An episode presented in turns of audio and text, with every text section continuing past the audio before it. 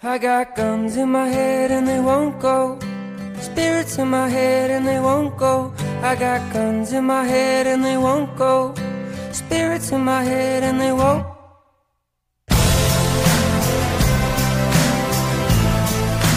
“可能寻找真我”或者是“做自己”本身就是我的使命之 I 一。 got guns in my head and they won't go. Spirits in my head. 就是星星不需要理由，但是它就是要发光。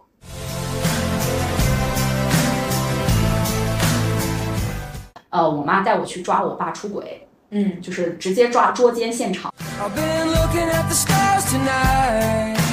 我们每个人都是有一个自己的原生家庭，就是不管是好的，或者是相对来说不好一点，他都已经就是当时那个版本的自己。但是你后面长大，作为一个成年人，你可以做你自己的父母，你可以把你自己再重新疗愈一遍，然后再让你自己内在小孩再成长一次。 And I think, oh, how I miss that bright sun. 你会本能的知道有一些东西是注定你要做的，嗯，有一些东西是你注定你就是要去那个地方，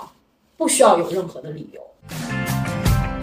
I'll be a dreamer till the day I die. 我今天以这样的一个状态活着，我明天死了也死而无憾。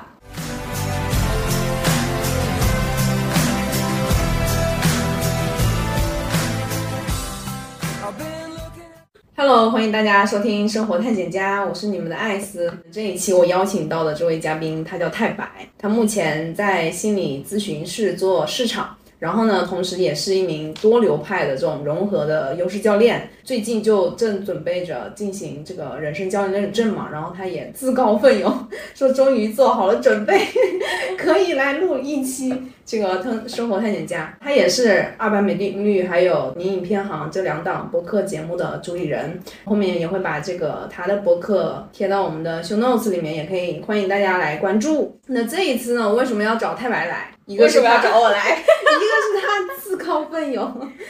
其实我之前刚开始认识太白的时候，就是对他比较好奇的点，就是那时候也聊到他做比较长时间的这个心理咨询嘛，那时候就觉得很好奇他在咨询啥。 熟悉了之后呢，才知道就是比较重要的是关于他的原生家庭这一块儿，再到他后面自己去学习教练啊，去探索自己潜在的能量啊，去更好的认识自己，找到真实的自己。所以这一期我就很想来聊一聊他关于探索和寻找真我的这种过程发生的一些故事。然后欢迎太白， Hello，现在在爱子的家里，这是我第二次来到他家了， 嗯，嗯，然后非常开心能有这个机会和我们生活探险家的听众朋友们见面。嗯，那其实就像刚才艾斯说的，就是我是自告奋 勇的啊，又是一位自啊哎告奋勇的小伙伴。来来上我们的生活探险家，所以我要插一句，你没想过请我是吗？我们刚开始认识的时候，那时候不就邀请你来着吗？哦但是你那时候不是说没准备好吗？哦，对对对，先跟大家介绍一下，就是大家记住我，我是百分之一千音量的太白， 这是一个梗，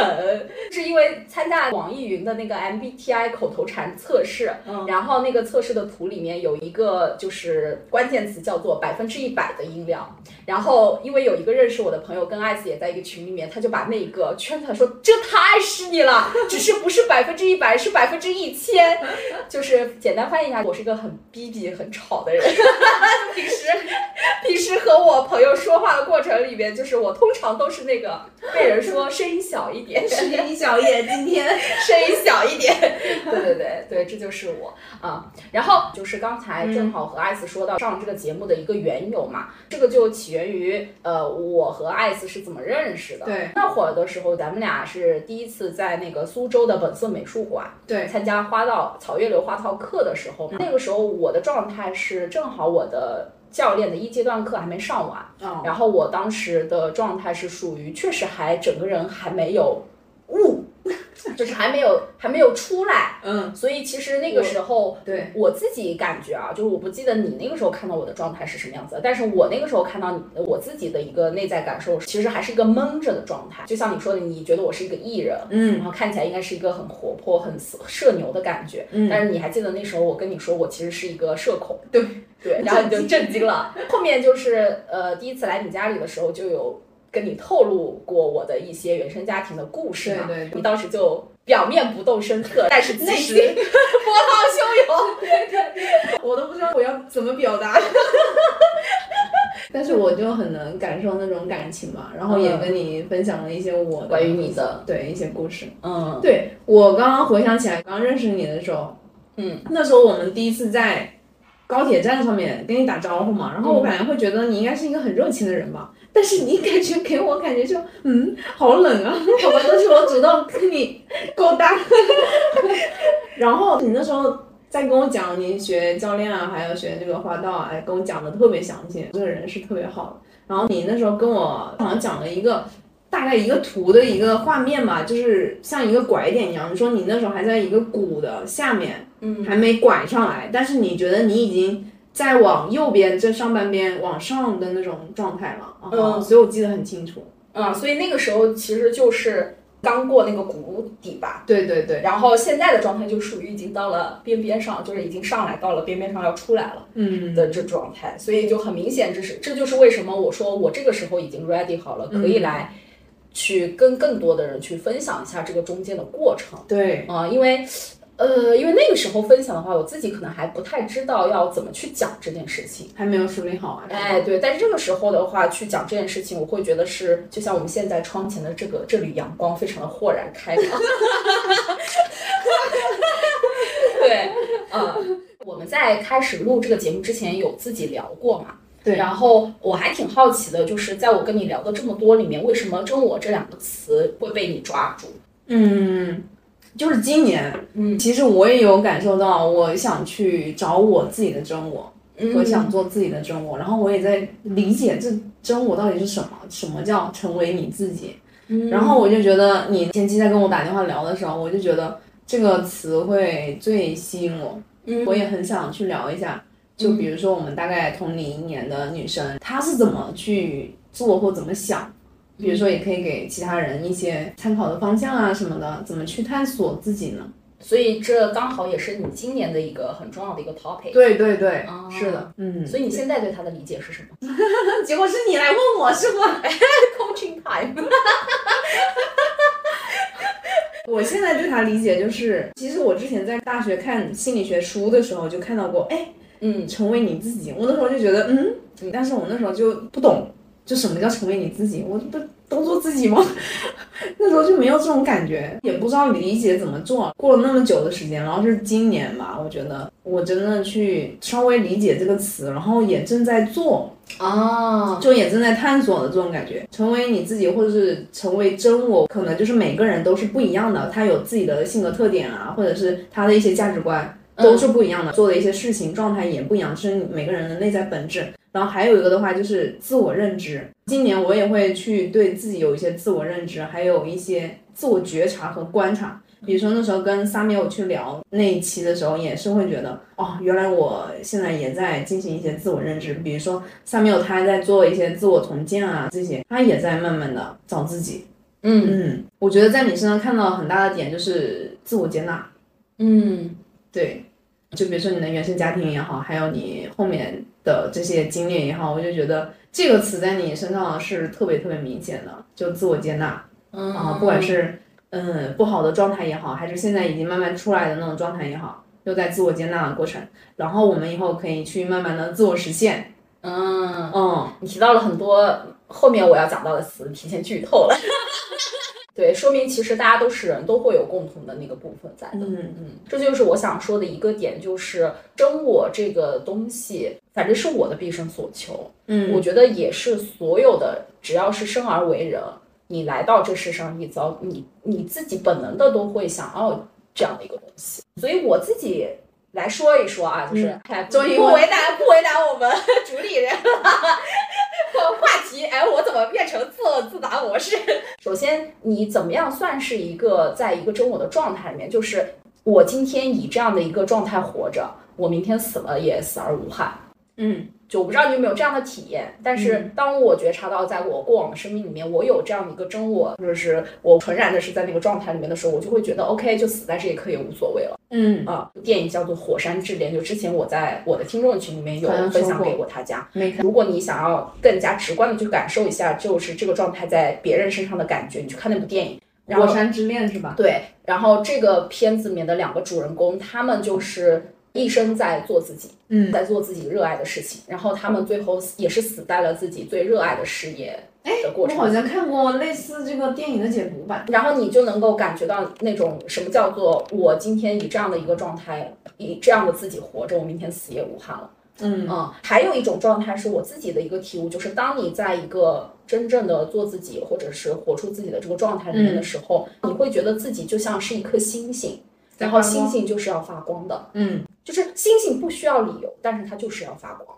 哦，太阳也不需要理由，但是它就是要照耀别人，嗯就是这样一种感觉。而且你在那种燃烧的那种状态里面，你是很兴奋的，你不会觉得被消耗，而且你也是停不下来的。我也有这种感觉，嗯，一点都不是消耗，就觉得还让我有更多的能量去爆发出来。嗯，所以你在那个状态里面，你你其实就跟太阳的能量的状态是很像的，你就只管往外发光发热，就你好不了。会呃不会有其他的一些杂质的东西，然后来搅乱你的心绪，来分你的心。嗯对，还有一种状态就是。呃，当我活在一种很真我的一种 being 的状态里面的时候，我的整个状态是很清晰的，嗯会觉得你对这个世界的感知就是有一种，通透了。你会本能的知道有一些东西是注定你要做的，嗯有一些东西是你注定你就是要去那个地方，不需要有任何的理由，而且你会感觉到你所在的这个环境里面就是有一种很透气的感觉，嗯就你仿佛和你所在的这个环境里面完全融为了一体。嗯你知道那种无我的状态吗？嗯就是大家说什么无我无我，就是去掉 ego 啊什么。当你在那种真我状态里面的时候，其实你会觉得你和一些东西是浑然一体了，你就不会觉得有那么多对抗的东西跟你作对的东西在。嗯给大家安利一本书，就我之前也做过一期关于这本书的一个播客，它叫做《改变的力量》。然后它里面有一句话，就是你怎么算是在你的一个真正做自己的一个状态里面，你就会觉得你，你想象你之前一直被关在一辆车的后备箱里，这辆车已经开了几千公里，突然它到了一个大旷野，嗯，然后这辆车停了，你从这辆车的后备箱里面，它把你释放出来了。那你嗯，出来之后，你就站在这个旷野上，把你的双臂打开，好有画面感，对，就是那种很感开觉，旷。获得了久别的重生的感觉。关于“真我”这个词和我自己这个共创教练的这个身份有关联的点是，呃，共创教练里面会有三大原则，然后这三大原则被认为是每个人天生都会去，只要他活着，他都会追求的一个东西。其实嗯就有一个词是你刚才说的词，叫做自我实现。嗯还有一个词叫做自觉选择，还有一个词叫做活活在当当下下。所以，当你如果真的是在一个真我的那个状态里面的时候，就是你清晰的知道自己是谁，并且自己要去做什么，自己来到这个世上要成为什么的时候，就感觉会有一些使命，每个人。对，其实你就是这三点是你你所追求，就是首先我能够享受纯然的享受当下，嗯，然后我的每一个选择都是我自己愿意的、接纳的，对不，是被迫的。这个很重要。啊还有一个就是我要去的地方是我想要去的，我最终是为了实现那个更高的东西，嗯，或者是那个更大的生命途径。马斯洛需求理论。呃，所以这个就是我对于“真我”这个词从以前到现在的一个理解。以前呢，哈可能是更偏一种个人体验，然后现在的话会结合一些词语啊去理解。更有清晰的一些框架和思路，是的不会那么乱。以前的话就是纯体验派吧，作为个人，是，所以我我要问一下泰文，你嗯你是什么时候开始重视这个真我？我觉得我可能有点子这个天赋在身上，比如说像人类图啊，然后或者是一些呃基因天命，或者是一些甚至是呃像用一些中国五行的部分。然后因为我自己最近也有在学习这方面嘛，就比较玄学偏身心灵的部分。然后呢，如果从这个视角去看的话，我会觉得可能寻找真我，或者是做自己本身就是我的使命之一。如果你让我倒推到我小时候的话，我会觉得我从很小的时候就会有这样的一种感觉，那时候就有，对，很小的时候，比如说像我三岁的时候，我就是刚学会走路，就走路能能走比较长的时候，我其实是走丢过的。然后那个时候，我父母因为我的走丢，差点就是大吵了一架。但是后面比较幸运的是，他们在离家两公里的地方找到了我。他们找到我的方法是，发现我在地上有那个小脚丫印，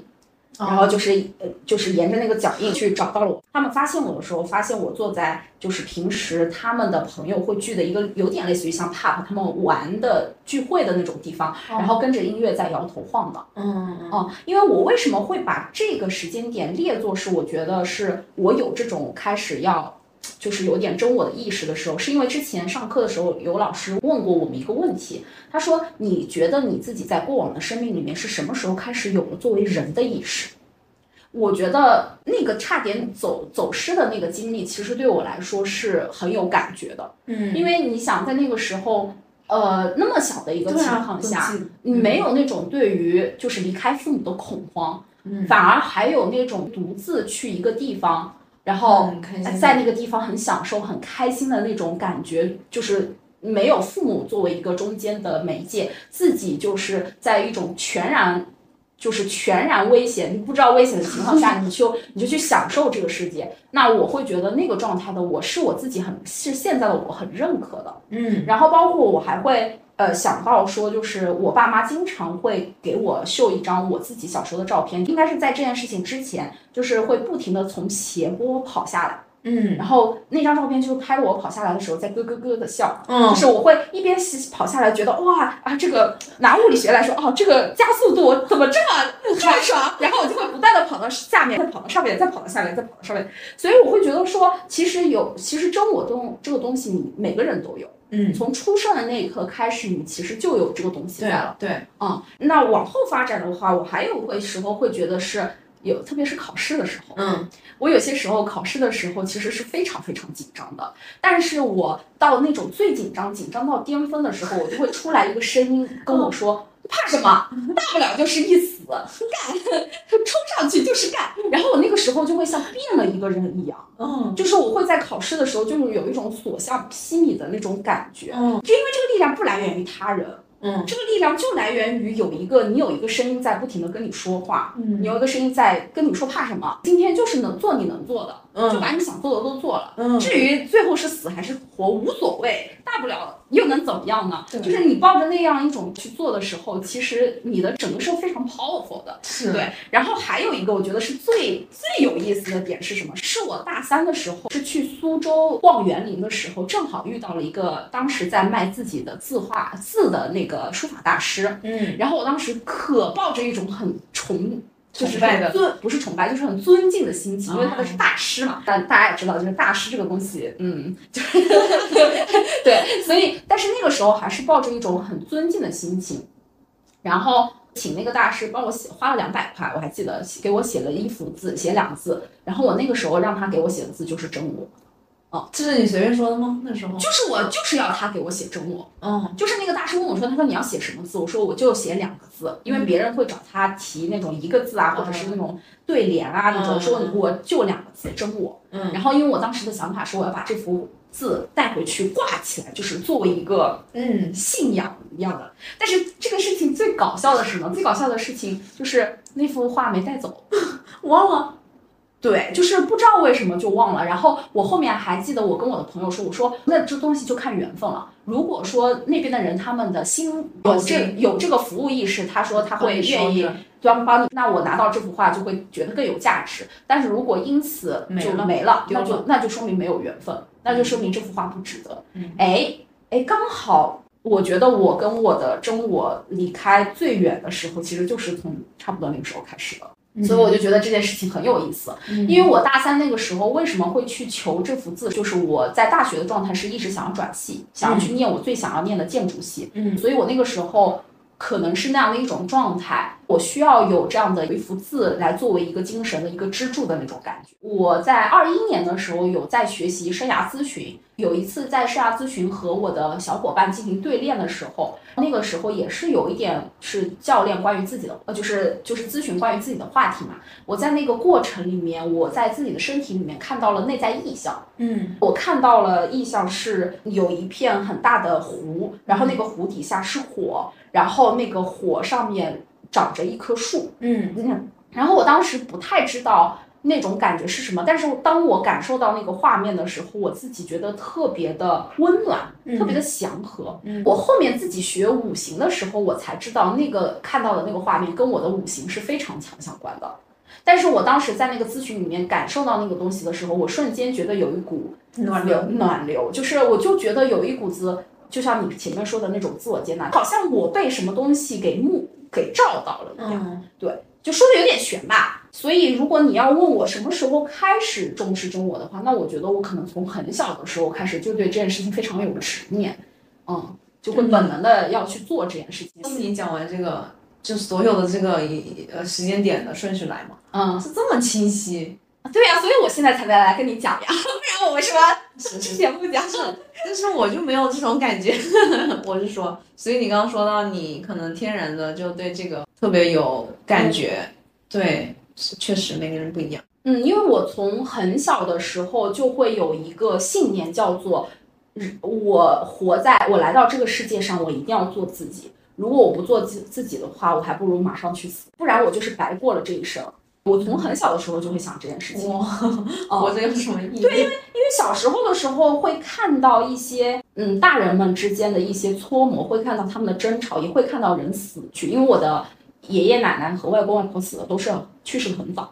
嗯，可能在我大概小学的时候就就就走了。嗯然后，然后，所以我那个时候，呃呃，很小的时候就会对死亡这件事情是有自己的一些思考的，而且因为我又是个很注重视意义的人，就是我很在意说我今天为什么要去做这个事情，所以可以说是在很小的时候，你也知道，我小时候我爸妈经常打架的，嗯，就是会有很多的痛苦，会有很多的就是那种不是让你觉得幸福快乐的东西。那我那个时候就会思考说，那我为什么要活在这个世界上？嗯，就这个东西可能它会倒逼我去思考是什么是让你要活所在以这你个世这界。个方面去想或去探索的很深，对，嗯，就从很小的时候就会去想这件事情。是的，嗯，嗯，原来是这样子。那你是什么时候开始做这个长城的心理咨询呢？哎，那我要有一个问题先抛给你，嗯，就是你那个时候听我说在做心理咨询，你为为什么会感兴趣？一个是我身边没有那么多人去做心理咨询，然后会觉得，哎、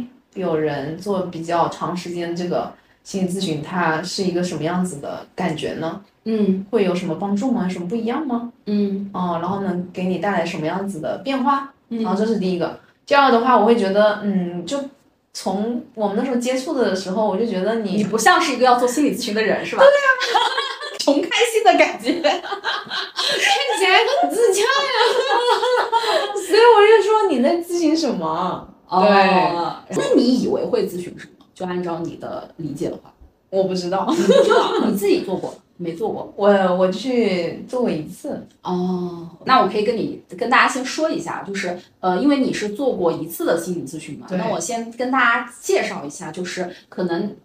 有些人他对心理咨询还就是大部分人对心理咨询还没有那么了解，然后更多的嗯对心理咨询有一些了解的人，可能在体验上面还是嗯尝试过一次心理咨询。很简然后，那我现在就是想要跟大家分享的是我做长城的心理咨询的一个体验。那长城的话，那你基本上二十次以上，嗯，你才勉强算开始长程的这个过程。大概时间的话有多久？嗯，你就当一周一次嘛，二十次，二十周，二十周的话就是五半年四周。对我为什么去做长城心理咨询的原因，就是像之前和艾斯说过的，是因为我的原生家庭，嗯而我是大概是在今年的六月份的时候才去选择去做出迈出这一步去做长城心理咨询。之前的话，我也做过这种单次的，哦，嗯，然后我在去年的时候花过四千块，请过一个流派的一个算是一个流派里面叫 TA 沟通分析的一个流派里面最顶级的一个咨询师，给我做过一个长达呃三个小时的一个咨询。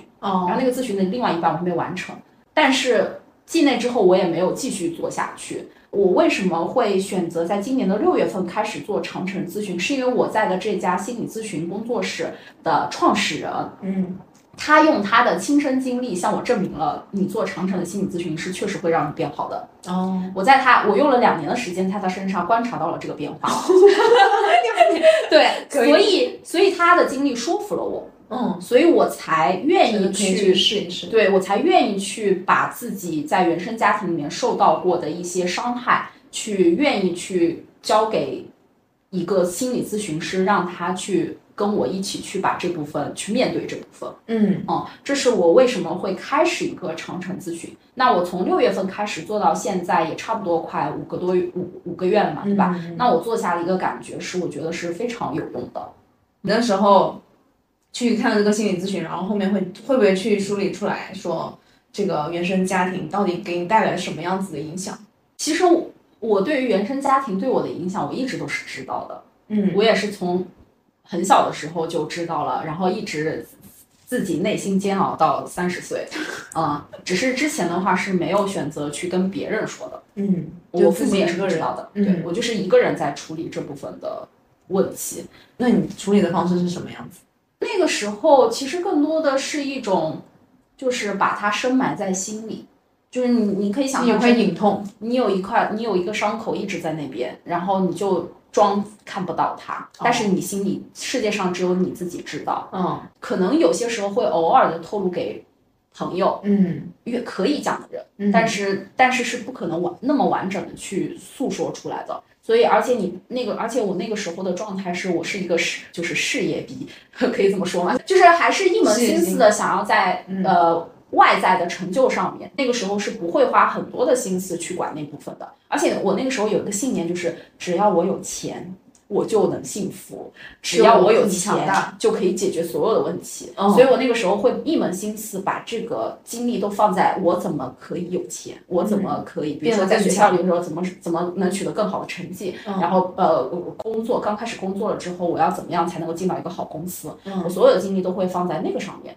嗯，所以其实那个时候的一个状态是，我会不停的自我反思我的原生家庭给我带来的影响，我也非常深刻的知道他们给我带来的影响反映在我的行为上是什么是什么，但是我一直都是自我处理。这种就是像人的这种本能，他就要去对吧？有有问题，他肯定要去解决，就像求生欲一样。我觉得对对对对，你说的对，因因为我没跟大家讲讲我到底是什么创伤嘛，对吧？但是 Ice 是知道的，待会儿可以大概的跟大家总结一下，因为我小时候经历的那些事情，它太过惨烈，所以它导致我在七岁的时候就已经形成了一个理智化的倾向。后面漫长的二十多年里面，我会一直用各种理性化的分析来隔离我对于情感的体验。嗯所以你可以理解为，就是说，当我的理性化还能够持续的运转下去，我就不会崩塌。嗯但是当我，比如说像我刚才所说的，等到我开始进入到社会，我的我的那种情绪情感隔离会反映在我人际关系上面的这种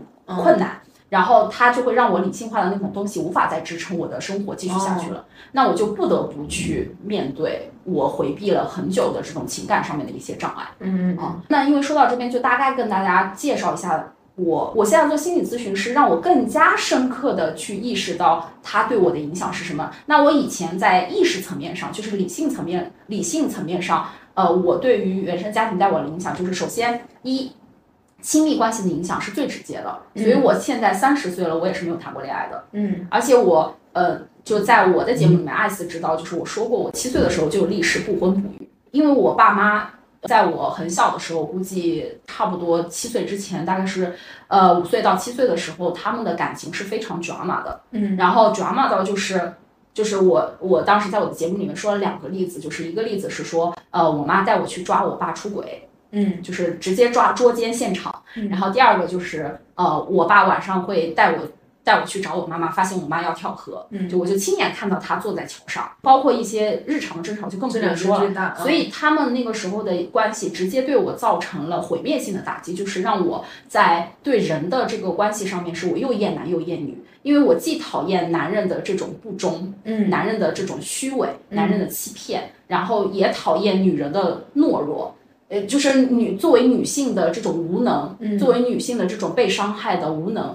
以及作为一个家庭主妇，就是你不得不还是继续维持这个对生对，这样的一种家庭懦弱，导致我其实我在两性方面，我是既不喜欢男人，也不喜欢女人。就我不呃，我不喜欢男人表现在我无法进入到一个亲密的正常的亲密关系里面去。我不喜欢女人，是我无法接受自己是一个女性的身份嗯啊。哇对，所以这是这是在这个上面，还有第二个方面，那在个人价值方面，因为我的爸妈他们在自己的原生家庭里面都是一个不被重视的一个对象，所以他们身上表现出来的一个状态就是他们都是一个非常好强的人。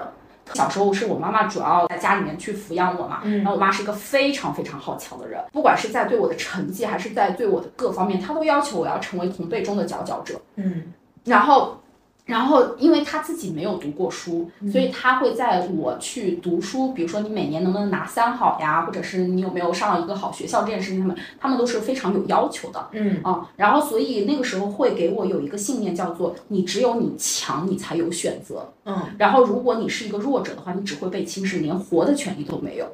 就是会有那种感觉，所以在我小时候里面的话，这我也样不太有那种，比如说就是和我的堂兄堂弟、呃堂兄堂妹们或者是堂姐们那种很和和平平的这种相处，没有。我我可能小时候在群体里面，就是在我们家族里面的那种感觉，都是只有只有一个很坚定的信念，就是我每年一定要成为我们同辈过年里面就是最被夸的那个人。嗯就是我一定要把他们狠狠的踩在脚下，就是就是那种就是那种感觉，双重的这样的一个影响，就会导致我真的开始进入到社会，不再是在一个考试的这样的一个学校的这个系统里面的时候，嗯其实是非常容易陷入到一种孤立无援的状态的。公主对，就是因为一你没有这种就是没有近什么的，好对比对啊，对你没有近的关系的支撑，嗯我没有亲密关系的这种支撑。是的是的对，因为我我我以前可能对于友情这个东西还会有一些依赖，但是到后面，当我意识到随着你越长越大，其实你的友情也会慢慢慢慢的被代谢掉嘛，就是嗯你你友情的一些人，他也会跟你渐行渐远，我就对这件事情也没有那么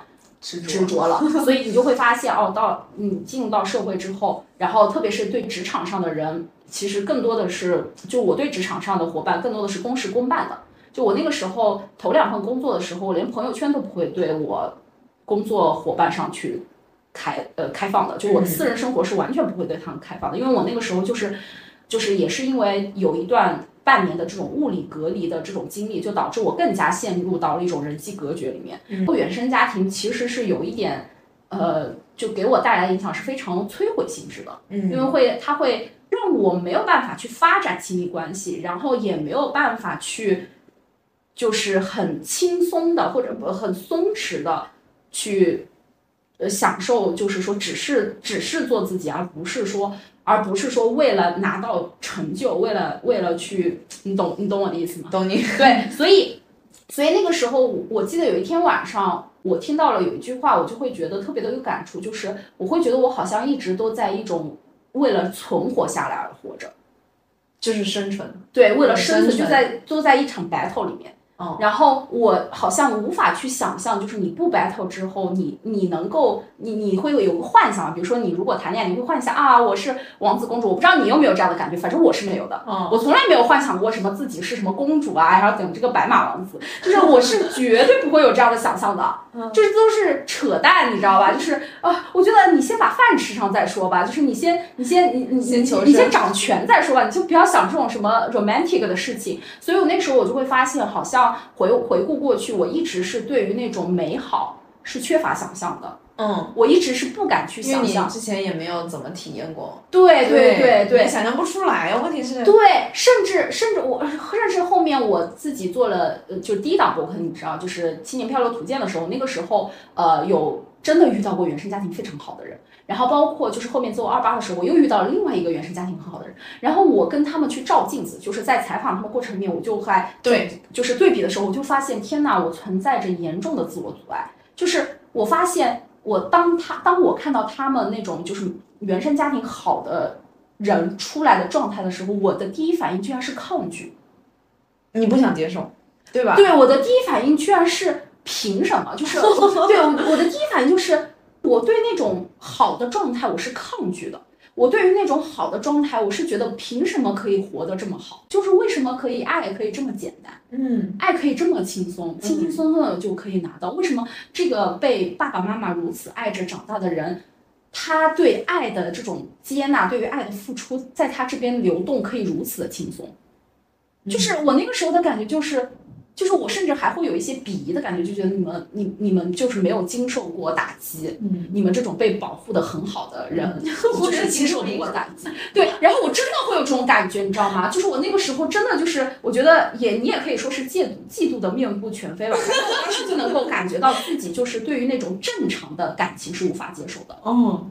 嗯，所以其实是这是一种非常严重的情感扭曲。是的，你因为说明你说明我已经习惯了那种惨的那种感觉了，，对，你就没有办法去接就受接受正常正常的，对。然后每采访完一个原生家庭很好的人，我都要痛哭一场， 真的，啊真的，真的，我都是痛哭一场。天哪，那个，因为那个对比太强烈了，太委屈了，为什么他可以这么理所当然的接受到一个就是很会爱的父母的一个纯然的爱？为什么我 就是这么的惨？我这我这么的惨，就是从很小的时候就是要去要要被逼迫去接受去直面最残酷的东西，嗯，我就我我这是你出版，对的。然后后面后面走出来了之后，就是欢迎大家去听一下我那期，我不不过多的在这个里面展开说，因为太多了。我现在的一个感觉就会觉得说，我以前就会对无条件的爱这种东西，因为得不到，所以会特别的想要。嗯，但是我现在就会觉得我，我接纳了我和我父母的这种关系，我接纳了就是小时候和他之间，我们三个，我们这个家庭，我们这个三角关系是是什么怎么样形成的，然后看到了可能他们在这个关系里面，他们作为个体的那种嗯特质以及他们的无能。嗯，我最能够接纳的一个点是，我因为我以前一直是很恨他们，包括刚才我跟你讲说，我高中有一个最大的理想就是赚足够多的钱，然后跟他们断绝亲缘关系，断绝血缘关系，然后离家出走，就一个人逍遥，就远是因走为高飞，对，就是因为那个时候我很恨他们。因为我觉得是他们把我变成一个怪物，嗯是他们把我变成了一个就是就是一个没有办法快乐的一个怪物。然后那我觉得，我觉得我只有离开他们，只有跟他们。就是就是否认这个关系，否认这个曾经是他们女儿的这个我，我才能够快乐。所以，但是我现在就会觉这得也算说，是和解吗？对我现在就会觉得说我能够接受恨也是爱的一种表现。嗯就是我能够觉得，我不害，我不会觉得说爱就必须得是原生家庭很好的人所呈现出来的那种状态。我觉得可能爱在我的身上所呈现出来的，它就是一个非常爱恨纠葛，并不是说因为我的父母对我没有爱，只是他们可能确实不是一个天生的爱的很会去表达爱的一个人，但是他们可能背后的那个初心是有爱的那一面的，只是也因为他们自己的家庭的原因，嗯在他们身上，他们已经没有这种能力，或者是他们以一种非常扭曲的方式传递给了我，嗯所以，所以我跳出我原来的那个滤镜去回想和他们相处的一些细节的时候，我会觉得我在他们把他们当做普通人去看的时候，我会觉得我在他们俩身上能够感受到啊感受到爱这种东西，我也能够感受到他们是爱我的，所以我就能够接受，就是说你不能说每个人都是白白雪公主，呃，都是王子和公主，嗯就是你得我我接受了，就是说可能在我身上，我们这我们这个家关于 love 的这种 story 是怎么去演绎的，这个剧情我能够接受，而且我觉得它挺复杂，它更有看头， 对哎吧？ 比傻白甜的剧情不有看头多了吧？就是换一种其他的角度嘛。我想到了，我之前看了一本书叫《二次成长》，嗯它讲的意思就是，我们每个人都是有一个自己的原生家庭，就是不管是好的，或者是相对来说不好一点，嗯或相对来说没那么好一点的，他都已经就是当时那个版本的自己。但是你后面长大作为一个成年人，你可以做你自己的父母，你可以把你自己再重新疗愈一遍，然后再让你自己内在小孩再成长一次，就新的自己。我觉得虽然说很难很困难，比如说用各种方式对自己的一些认知，然后你去做心理咨询，做一些呃其他的一些方式的尝试，都是可以让自己去稍微有一些改变。对，因为拿我学的一个流派，就是叙事流派的那个语言来说，就是在你的土地上，你是绝对的权威。对啊，所以你怎么去看待过去这件事情对你的是你影响，说了你是算可以发展出自己的定义的。嗯，对这个事情是我觉得说，呃，比如说以前的我就是有一种受害者的心理，我就会觉得说都是他们来嗯对害对我，就是对害我变成这样子。但是我现在就会觉得，哎，哦，原来我体会了这么一个丰富的、复杂的说剧本的嗯，剧本，而不是那种傻白甜的 剧本，我就会觉得说，可能在这个里面我所形成的一些特质，然后或者是我和我父母之前之间的这种纠葛，然后所产生的一些很复杂，就是层次更加多的东西，那对个东西更是丰很宝贵的。嗯，对，就是这个东西，它会让我能够去。看待这个世界的时候，会能够去理解更多的东西，嗯，就这个丰富其实是我想要的。嗯，嗯，那我觉得很好，对那就和解了。对虽然说这个过程非常的困难，对，你怎么去品到那个那个属于你自己的那个真相，就是或者说是你自己的那个发现？我觉得那个，你当你走到那一步的时候，其实你就你就你就你就一切都和解了。嗯，嗯，就现在现在就是这种和解的状态，嗯，我觉得现在算是吧，就有些时候肯定，比如说我爸妈来看我一趟，我肯定还是会有一些波澜，就是 是啊，就是突然开始就有一点上头，然后但是整体来说，大方向大大的方向还是稳的。嗯嗯嗯。 那我想问一下，就是在你心理咨询过程中，就是让你印象最深的那种体验是什么？有没有？嗯，就像刚才我跟大家说的嘛，我其实是在前面的二十多年里面都是我一个人憋着，我是没有把这个东西去跟任何人说过的，我也没谈过恋爱，我就更不可能跟我的，什么所谓的男朋友？哎，对，或者是我也没跟我朋友怎么去过多的说这方面的东西。 嗯然后我可能有些时候，即便稍微的分享一些碎片，也是以一种非常理性化的旁观人的姿态去讲这个事情，我并没有以一个非常就是在其中的方式去讲这主个角的，事对情。对，对，所以我觉得在这个心理咨询过程里面，当我在第一次的时候，跟我的咨询师去把我的这段经历，特别是我陪着我妈去抓奸，然后包括我怎么看到那扇门打开的这个经历讲出来的时候，我觉得，我觉得这个咨询师他。他能够在那个，就因为我是痛哭流涕的说的，就我不知道为什么，但是我就是痛哭流涕。对啊，当我的咨询师他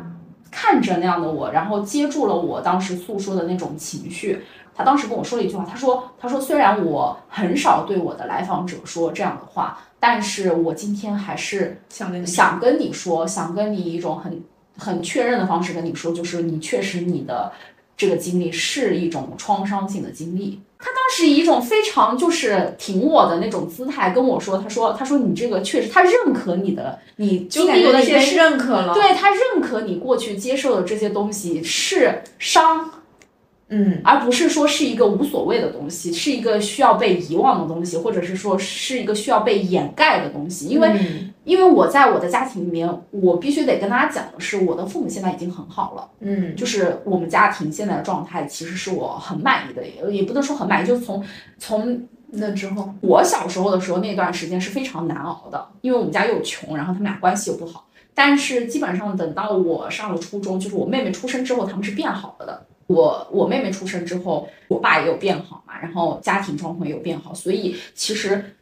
这这这样的一个状况会给我一个感觉，好像我小时候受过的那些东西仿佛不存在。嗯哦，原来是这样子，对，然后所以你就更加没有办法在一个幸福美满的家庭的情况下去把这些东西展现出来，出来，它只能被遗忘。对所以我觉得那个时候我的咨询师跟我说，他说他非常郑重的跟我说，我很少跟别人说这是创伤，但是我得跟你说，你经历过的是创伤。然后我当时就觉得，哦天哪，就是被别人看到了，对，就是你有一个人，而且这个人他是个是某种程度上他是一个权威的人，他对不是一个随随便便什么都不懂的人。有一个权威的人，他见过这么多的个案，他跟你说你你经历过的事情确实是创伤。嗯我会觉得，因为我那个时候，我我会觉得有一种感觉，是我好像不太敢去承认、认可，说我经历的这件事情，它是一种伤。嗯，我会觉得说，是不是，是不是，是不是别人说什么是你太脆弱啦，然后是你，是你太就是矫情了呀，然后你才会一直耿耿于怀这件事情啊什么的。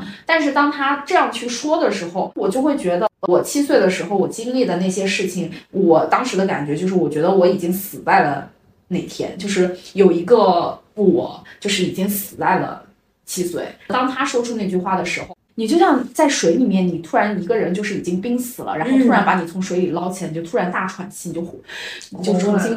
那种回魂的那种感觉，你知道吧？然后，然后还有一点是我记得他当时，呃，就是他他他会用一些意象的描绘嘛，他他会跟我说，他说他说我在想象你当时看到就是父亲出轨的那个场景，然后他就说我感觉你你的眼前是一片红色的，然后当他说这个时候时候，我就是我就说你说的太对了，就是因为我说我自己的一个，因为我不是说我过往二十多年我并没有停止对这种伤口的反刍，我会一直在去不断的去想象，不断的去理解。然后我说我自己的一个感觉是，我觉得从那个时候开始，我就一直都在地狱里面哦。所以其实就跟他说其他的那个红色的是一样的嘛，对所以我就会觉得天哪，你能够感觉到我看到的东西是我我的感受是什么，所以我觉得在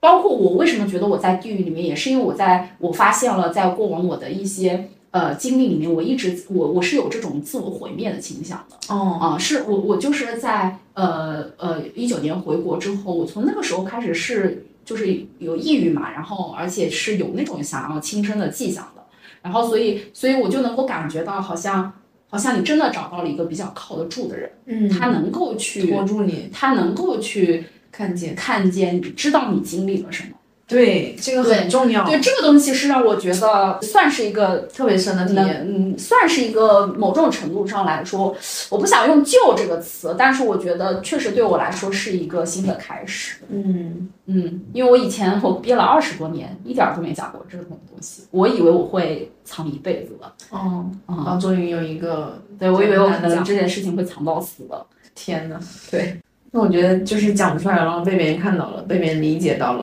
对于人来说是最重要的。我觉得我当时的一些事情也是这样的，就是跟别人说这个事情，不能说每个人有什么样的体验，嗯跟你的体验肯定不一样，嗯，那种感受是很好。因为其实我在做长程咨询中，我刚才不是说我去年做了一个就是价值四千块的咨询嘛，嗯，其实我我我就会发现，其实当你有伤的时候，是需要来自外部世界的一种反馈的。哦，就是就我那个时候，我做那个咨询的时候，我就在观察那个咨询师，我一边哭一边说，我一边在观察那个咨询师的反应。然后我在他的脸上看到了一种非常难受的表情，就是我能看得出来，他在听到我的那些故事的时候，他有一种非常难以忍受的感觉。嗯就是他，因为他也在同共情我嘛，对啊所以他我就观察到他的那些细微的表情的时候，我就会觉得说，哦，看来这个事情不是因为我的原因，所以我难受啊，是所有的人经历这个事情都都会会难难受。受。我已经自我感情情感隔离了，所以我已经抛弃掉了我对这件事情的直接的感受。我不带我我我自己是不肯定我的感受是否是对的，但是当我这样哦去跟别人确认的时候，我就再次的肯定了我的感受。就有反馈了，对，所以你会更加的去去重视你自己的那个部分，然后嗯他的那部分被凝固住的情绪，他才会出来，是否则是他就会一直在你看似正常的这个生活里面处处在捣乱。嗯，对，就隐隐作祟。对，就是他会。他会在你很多时候最关键的时候，他都会出来摧毁你的。是我的就是这个样子。嗯哦，那你现在怎么去看待自己的这个原生家庭？那我现在就是已经走出来，算是给大家一些 tips 吧。我的一个感觉是，呃，我的一阶段和我的原生家庭和解是，你千万别把自己的父母当父母，嗯嗯，然后你一定要把他当做一个普通的朋友，嗯，嗯，你想象你怎么跟一个普通的朋友相处，就是你绝对不会对一个普通朋友有一个过高的期望，对，然后你也不会让一个普通的朋友对你有过高的期望。所以我现在的一个感觉是，我觉得你一定要以一个看清的态度，就是因为本身就是如果大家读过一些书的话，读过一些关于呃原生家庭或者是心理这方面的书，大家知道父母有一个很最大的一个课题就是要与子女分离。我觉得子女也也是一样我觉得的子女也是一样的，就是你来到这个世界上，最终最终你是要作为一个独立的个体活着的，嗯，就是和别人连接这个东西，它也是为了让你更好的存在，对，对，而不是说你最后去会为了这个关系而牺牲掉你自己，没必要。嗯所以，所以我会觉得说，呃，当我意识到我不会再对我父母有这种过高的期望，我不，我不是那种说把他们当父母，他们必须小时候就要对我有无条件的爱，嗯他们必须就要当一个完美的父母，我不再有这样的，他们说，哎，哎，我了解我妈就是那个德行，然后我爸就是那个德行，哎呀，他们俩这个德行，对吧？推理推理，正常你也不可能指望他们有多么多么这种爱的觉悟，对对吧？所以你你这样去分析的时候，嗯，挺好的，你就管理好，他们也有他们的优点嘛，对吧？他们固然像像他们固然是以一种就是以一种非常呃锋利的方式在爱着你，但是他们确实是爱着你，对吧？比嗯如说。比比如说，我妈就是每次来到我家的时候，都会打扫的， 就是干净的，不然，该死的我都下不忍心下脚，对吧？就是我我我的意思就是说，其实你不一定要强求父母以你的方式，以我想要的方式。，对，当然他能做到你的方式，那那真的很厉害。就是我是很好可以去做，我是我我我自己是要去做好这个中间的一个翻译的。嗯嗯，我自己怎么去理解这件事。还有一个就是，我觉得一定就是大家是成年人啊，就是我觉得，我觉得一定是要跟父母，就是结合刚才说的那个，你是一定要跟父母，不管是物理空间上还是心理空间上，一定要隔开。嗯呃，你才能完成分离。然后我自己在为了啊上 ICE 的节目，我之前还做了一些准备，就看到一句话，我觉得我挺想把这句话读给大家的，其实是我嗯可以看到的一句话，嗯我我可以读吗？可以啊因为我觉得他说的特别好，说出了我这一段就是怎么走过来的这个心路历程。嗯啊，这这段话叫做“我的父母永远不会知道，他们的女儿为了摆脱从小被愚蠢的教育堆砌起来的有毒认知，挣脱习以为常的内卷文化、道德绑架、精神内耗，在这条自救之路上究竟摔了多少跟头。同时，他们也永远不会知道，一个人孤身上路，直面那些不被爱的过去，只是那个早已被扭曲的灵魂，忍着疼痛逆转自己错误的思维惯性，究竟需要承受多少的内心煎熬？但幸好一切都过去了，而我也终于在跌跌撞撞中内化并形成了一套全新的价值体系。那一个人能够把曾经傻叉的自己杀死，把所有的精力和时间致力于让自己变得牛叉上，是一件多么了不起的事啊！这段话特别形象的去，就是特别形象的表现了我过往是的这一路。我听到这个的时候，我就觉得特别，就就感觉是你自己写的一样，或者是对你呈现的这种状态淋漓尽致的，对，所以我就不打算自己再写了。我就把这段话完全引用过来，对对对，是真的，是真的很了不起的一件事情。对我，因为我做心理咨询这个中间的什么过程，我也从来没有跟我父母讲过，他们也啥都不知道。然后只是我跟你讲，会很有意思的就就是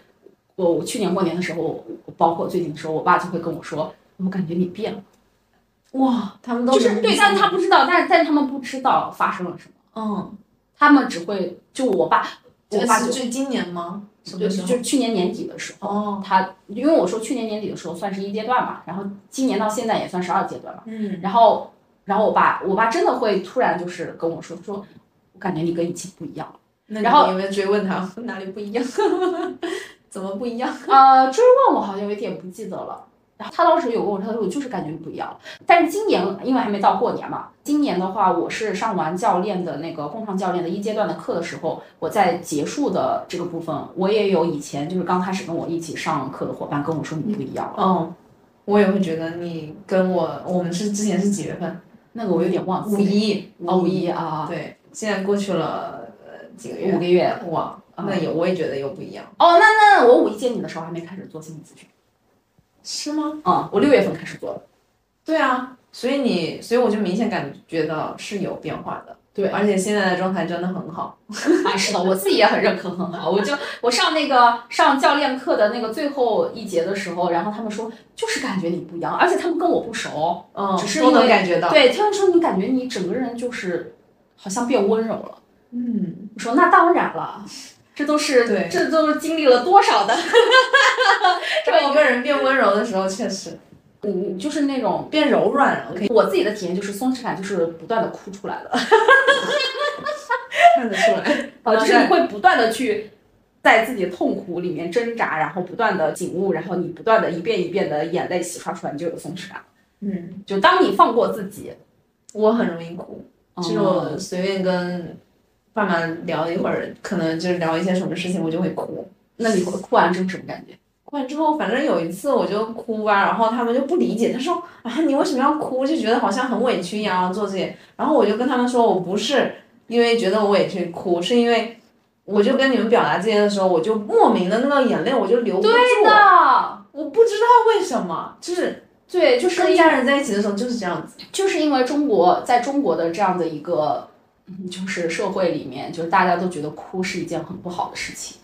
然后大家都会看到眼泪就会不知所措。有些人其实是害怕去面对眼泪，是的，是所的，以他会去就是不要哭责怪，对你为什么会要哭？阻止。是但是其实眼泪这个东西，它跟你笑是一样的，对啊，它就是一种本能的东西。反应，嗯，呃，当你的眼泪流出来的时候，你的生命也在发生，你的生命也在继续。嗯，就这个就是生命，就是一个花会会开，一个花会落，就是很正常的事情。但是可能在中国人的眼里面，就会觉得这东西不好，这东西是脆弱。我爸以前还我哭的时候，我爸还说你又在淌马尿，淌马尿，就是他就会觉得说嗯不行，就是不不 OK。嗯，然后刚刚也提到过很多很多次你在做这个教练，嗯，然后我就知道你现在也是一名教练嘛，然后是什么想让你成为一位教练？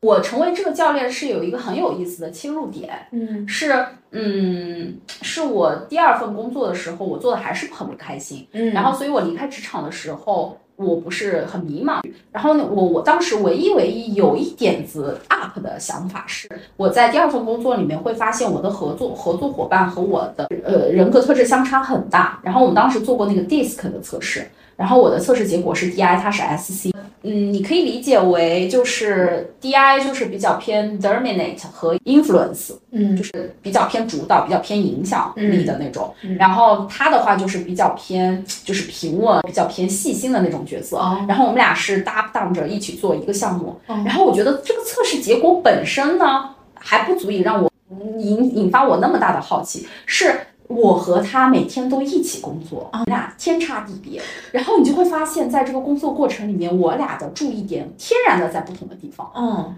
而且天然的是在互补的角色里面。嗯，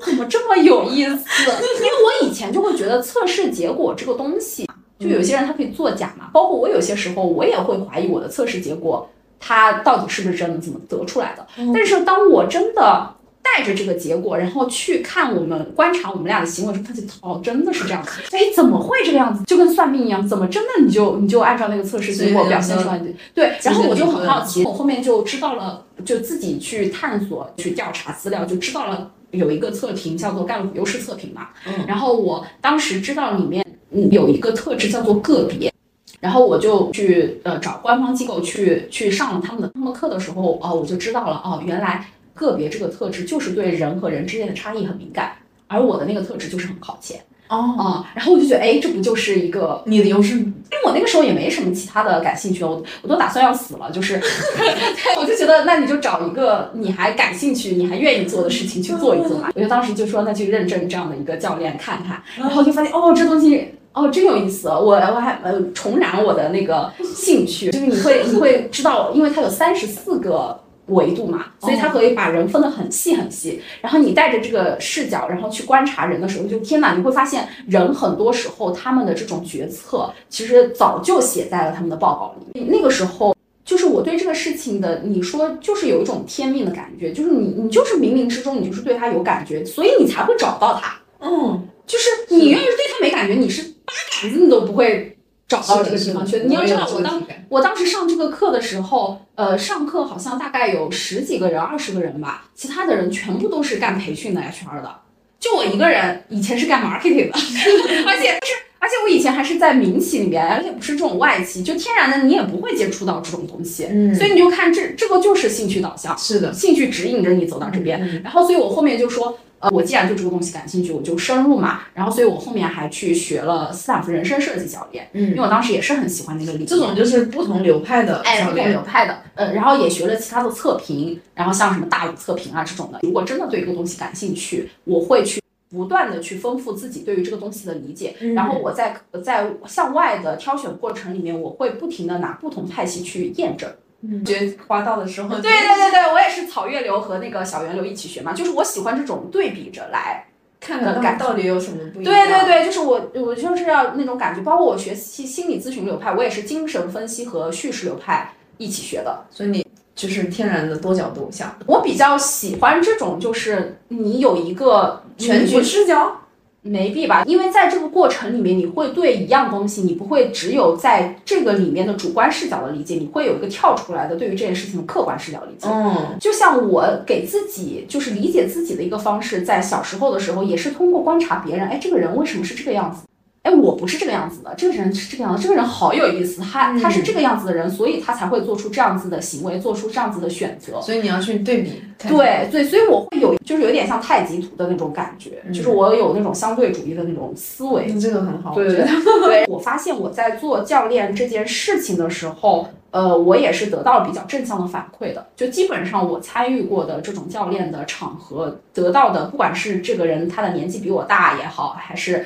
还是怎么样，就基本上给我的反馈都是我比较适合做教练嗯，啊、这嗯这确实是有有一很些正向的反馈。对对，而且而且我自己在应用这个过程里面，比如说我会应用盖洛普去帮我快速找到我真我的这个线索和雕刻点，然后我就会利用我的潜武才干去知道我的价值观，然后我我接下来的行动就会围绕着这个价值观去做。比如说我的前五里面是有这个呃，之后我可以大概的给你一些解释，你可以补充到 show notes 里面。好的，就是比如说我的才干里面会有一些关于想点子啊，或者是一些追对美的追求的那个部分，嗯然后我就会把它变成我的价值观。比如说我现我我现在仍然是在执行我的价值观的点，就是创造力、美感、自主性、精神性和幸福感。然后我现在做的所有的事情都是都是围绕围绕这些点，都是围绕这些来，就我就不会做超出这些东西以外的事。嗯啊，然后可能我最近在犹豫要不要把爱放进来，但是我现在还还有点还有点嫌弃，因为我以太可爱前因为我以前是很恨嘛，我以前没有爱什么，我觉得爱是个狗屁。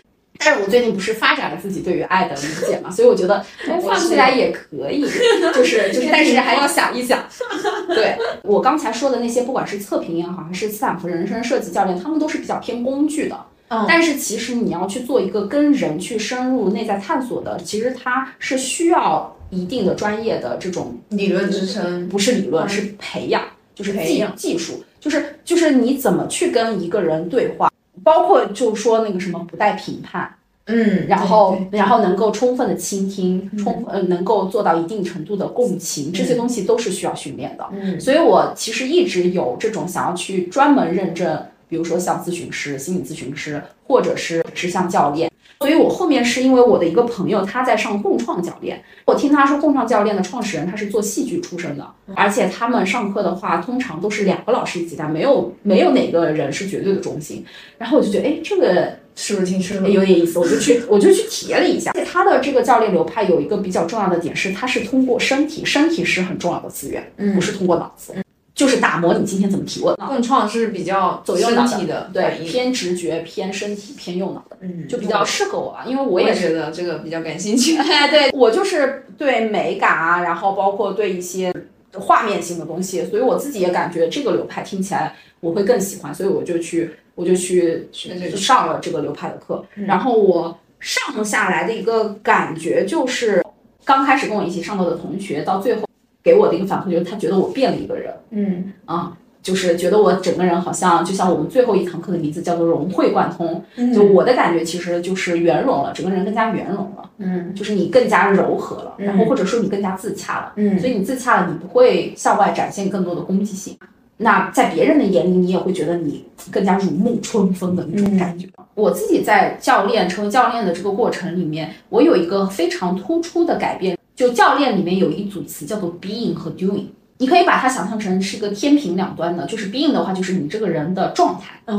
然后 doing 的话就是指你今天在做什么事情，嗯所以，所以我以前的状态就是我觉得事情是最重要的。哦，包括你，包括我做出来的测评结果，其实也是我是一个非常结果导向的人。嗯就我今天就是看重结果的，看重事情的，嗯事情好人就好，事情不好人就不好。就是我以前真的是这样的，我以前我以前就觉得你考得不好，你工作不是大大公司的工作，你不是一个优秀就的否定了，对你没有做出好的成绩，你就不不值得存在。嗯，就以前的信念就是这样的，不要跟我说什么啊，你自己自己自己感觉好，不要跟我说这种东西，我只要结果。嗯，我不光对我自己，我对别人也是这样的。你就告诉我这结果要怎么，在教练的这种过程里面，我就会觉到说，有很多东西你 doing 的再多，就是你 do 的再多，但是这个东西如果跟你这个人最终想要的东西不 match，就是不不匹配的话，有很多东西都是穷忙。嗯，就拿我过往的经验，我会发现你的 being。它有些时候它会出来作乱，就是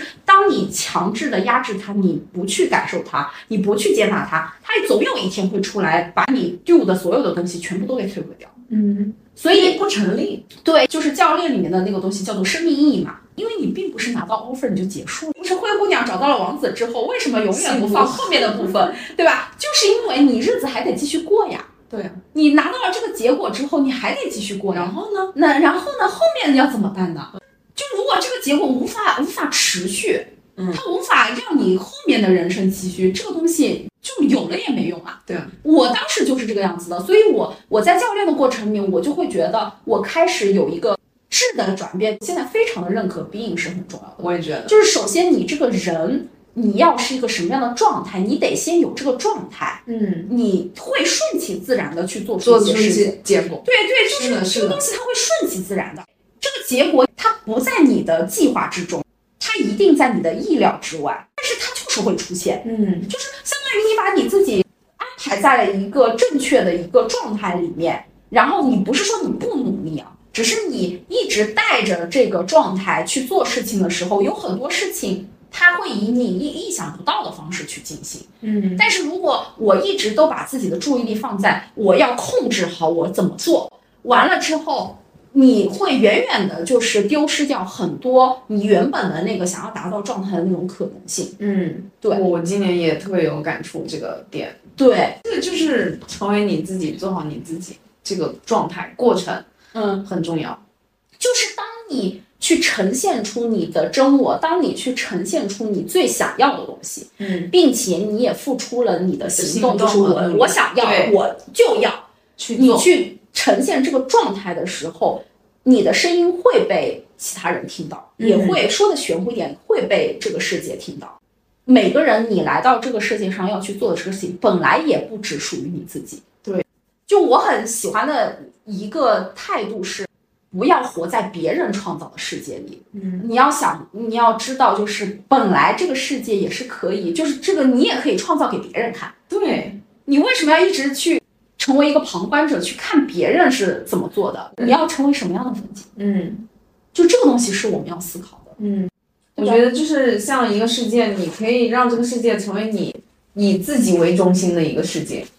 这个很重要。对，就我们教练里面有一个那个自我实现的趴的部分，会有一个叫做内在领袖，嗯，就是你要有一个自自己己的的内在领袖，对你能够去立的你人生的信念，那个我在，嗯就是就是你知道你今天做事情，你你是为了什么？嗯，我因为我理解就是说以我为中心，不是说啊就是利己啊，那肯定然后不不是不不是，只是说你知道你自己去做这件事情的你的意愿是什么是的，啊、嗯然后你非常确信这件事情。嗯，对，这个是关于 being 和 doing，还有一个就是在身体层面上，因为我之前也有过一期节目，我身体里的黑暗力量，然后那一期他讲的就是刚才三大原则里面的那个活在当下的那个部分。其实那个课它就是让我充分体会到了这个流派里面，他用身体和自己连接的感觉是什么样子的。然后让你去感受，充分的感受和理解活在当下的感觉。对，就是你怎么去和自己的负面情绪深深深深的连长接久的待在一起，哦， 去理解那个 部分。对，嗯所以这个也是我很大的一个收获。然后还有一个是对于爱自己的理解。我其实在，呃上教练课的过程里面，我有和我的伙伴聊过爱自己的话题，因为这个东西对于每个人是不一样。虽然大家都在说爱自己，嗯那可能爱自己对于我来说，我那个时候的态度是非常讨厌。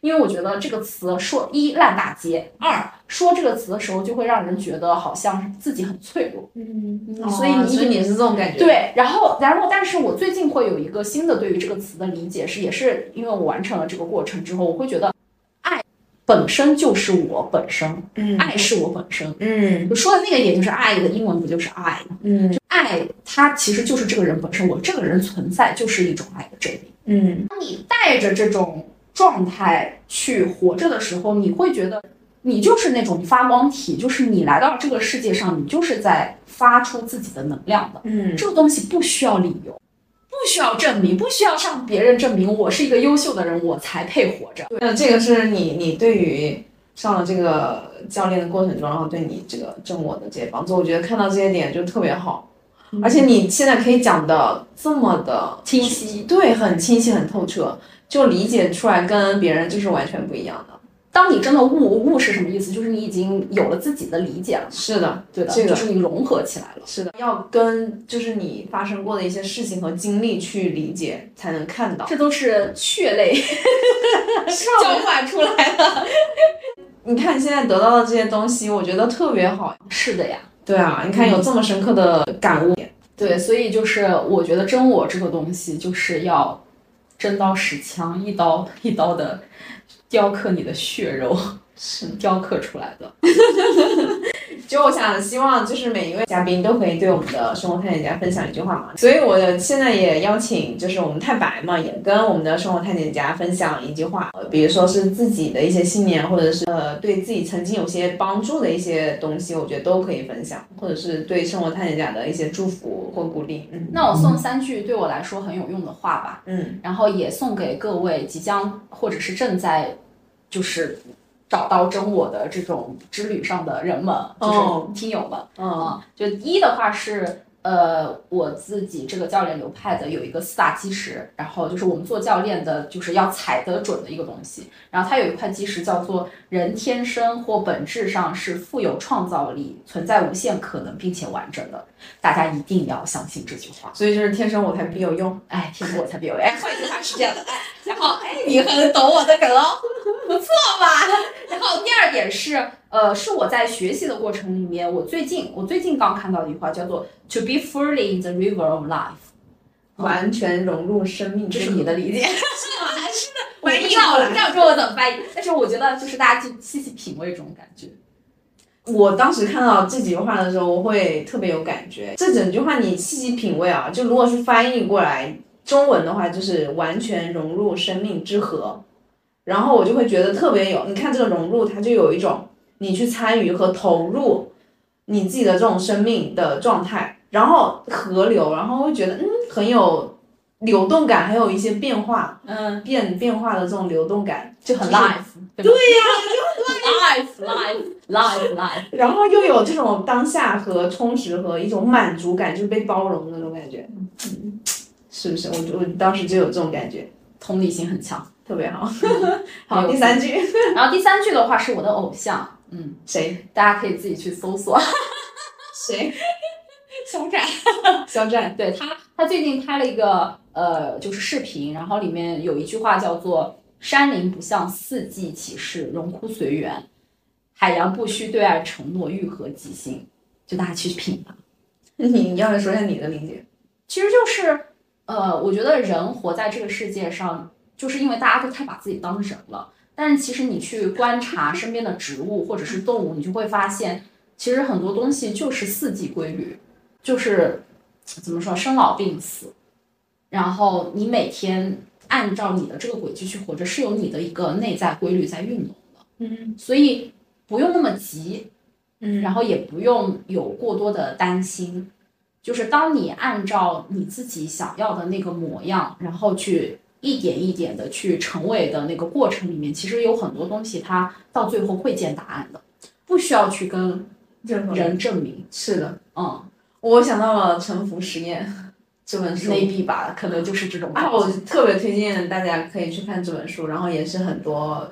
读者都特别推荐的一本书。我觉得今天讲到的很多我们俩聊的内容，我都会去联想到那本书的内容。我觉得就感觉通了，就感觉是，特别是现在越来越多人去跟他们聊天，然后我会发现，嗯，就是感觉真理东西哇，原来就是真理，就是对对对就是很多东西你是不需要通过别人来告诉你的，嗯， 就像一棵树，它不需要去证明获得批准， 它才能够长叶子；